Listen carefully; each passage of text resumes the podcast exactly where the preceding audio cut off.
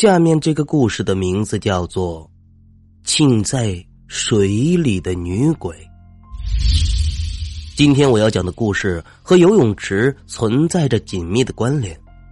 相信很多朋友都曾去过游泳池，但你们肯定没有注意过，在游泳池的底部总会存在一块或大或小的黑色区域。似乎在这个位置，永远都不会有任何光线能够照到，而今天故事的开端就要从这里展开。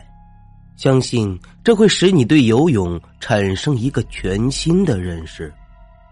小王是一个大型游泳馆的负责人，自从大学毕业后，他就托关系跑到了这里上班。与其说他在这里是为了高额的工资，还不如说他是为了休闲的工作状态。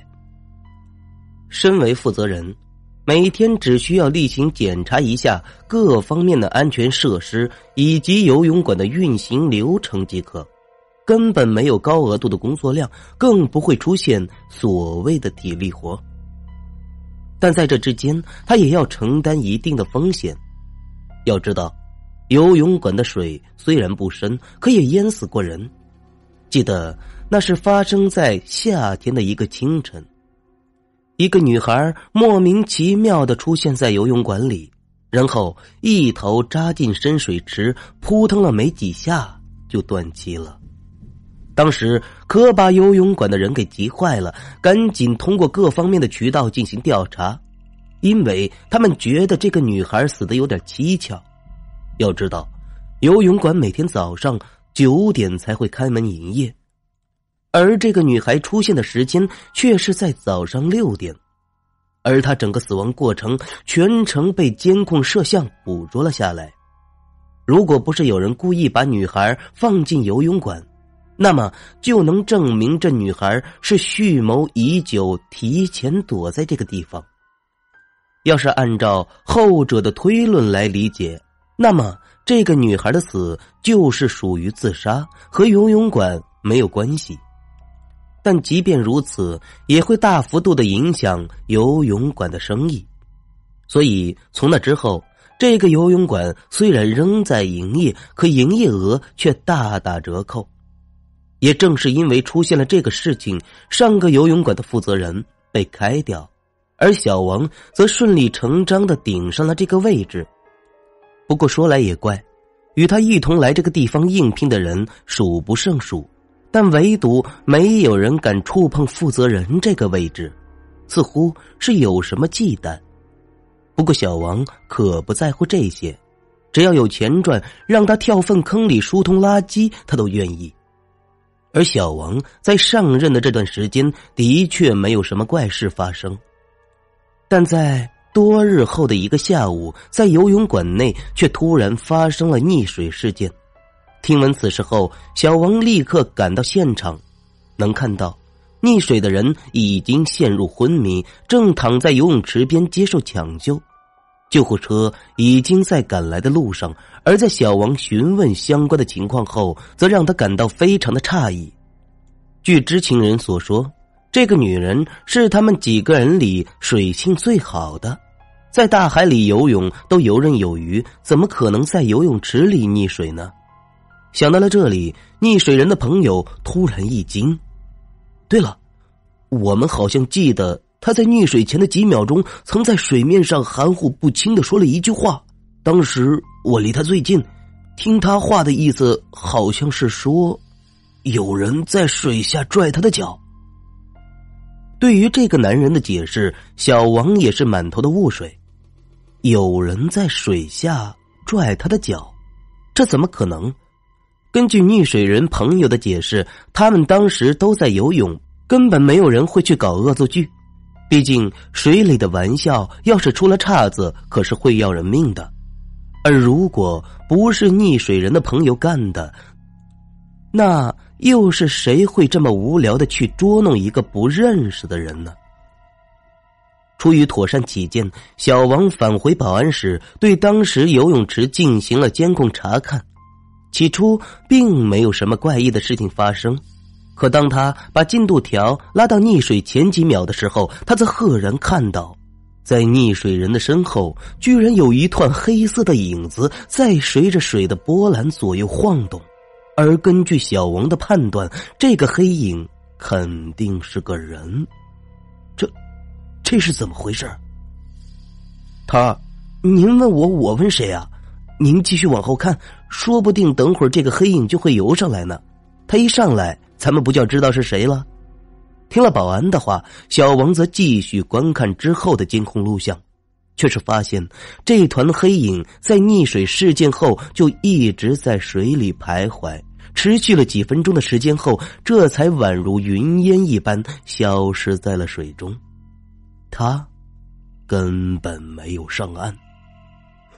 我的天哪，头儿，这这是个什么东西？保安现在惊出了一头的汗水，因为他知道，普通的人在水下闭气时间最多不超过五分钟，但这团黑影足足在水下待了十多分钟。除了不需要呼吸的鬼，保安真想不出什么其他的解释。老大，之前咱们游泳馆死过人，你说会不会是那个冤魂呢？你给我闭嘴！一天天就知道自己吓唬自己，天底下哪来的那么多鬼？还冤魂？你小子鬼故事看多了吧？小王随口撂了一句，然后转身离开。可虽然他嘴上这么说，但是心里也有些犯嘀咕：这团黑影究竟是什么东西呢？不知道当时的小王究竟是出于什么样的思维考虑，他居然在下午闭馆后潜入到了游泳池里，想查看一下这个地方究竟有什么古怪。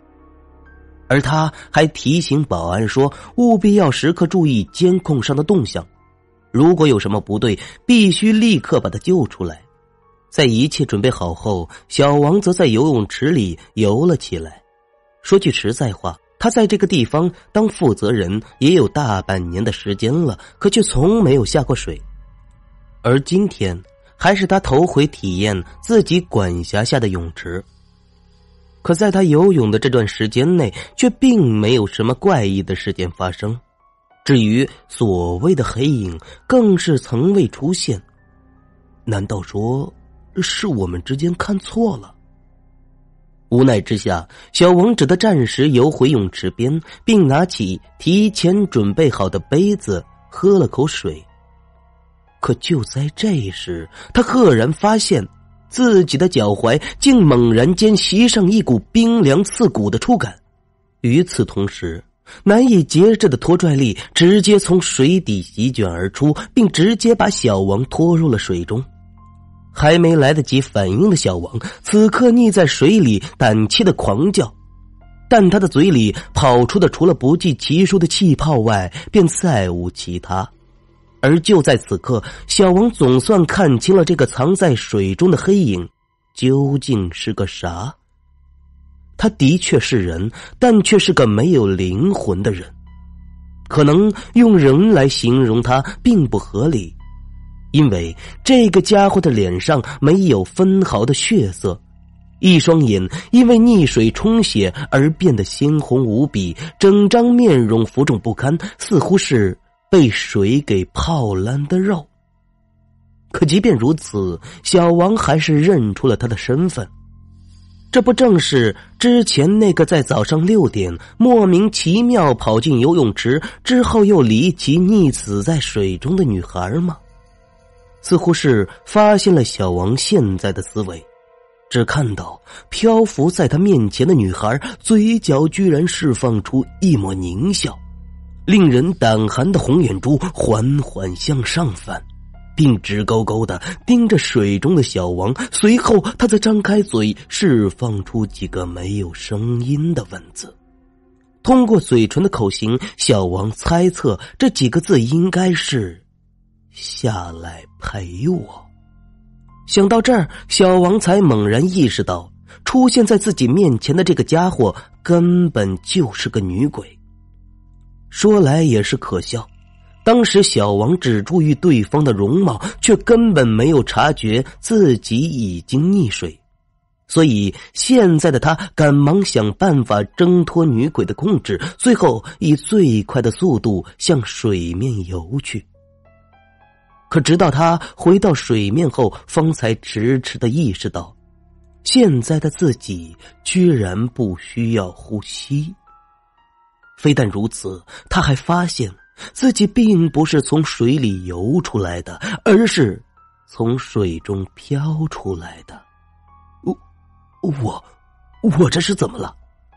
诧异之间，小王把目光向水池边投去，却赫然的看到。自己现在居然躺在地面上，而在他的身边还有人在不惜一切的为他做人工呼吸，但却都无济于事了，因为此刻的躯体已经没有了生命的迹象，而身为灵魂的小王眼角则不由自主的落下了一滴晶莹的泪水，并在洒入水面之后悄无声息的与水池融为一体。至于刚刚出现在他面前的那个女鬼，现在早已不见了踪影。没错，小王死了，就这样溺死在水中。而直到他死后，方才迟迟的意识到，原来之前所发生的一切都是另有阴谋。在这之间，不仅包含了鬼怪的恐怖，更让人难以接受的是藏匿在人心中的狡诈。根据小王的了解，当初的那个女孩之所以会出现在游泳池里，是有人故意而为，为的就是让这个女孩溺死在水中形成事故的假象，借此来掩盖真正的事实。而得知答案的小王，自然也遇到了凶手的残杀。溺水恐怕只是对方杀人环节中的一部分。至于那个女鬼是不是真的出现过，在水中拽小王下去的究竟是不是那个女孩的冤魂，恐怕除了已死的小王之外，就再也没有人知道了。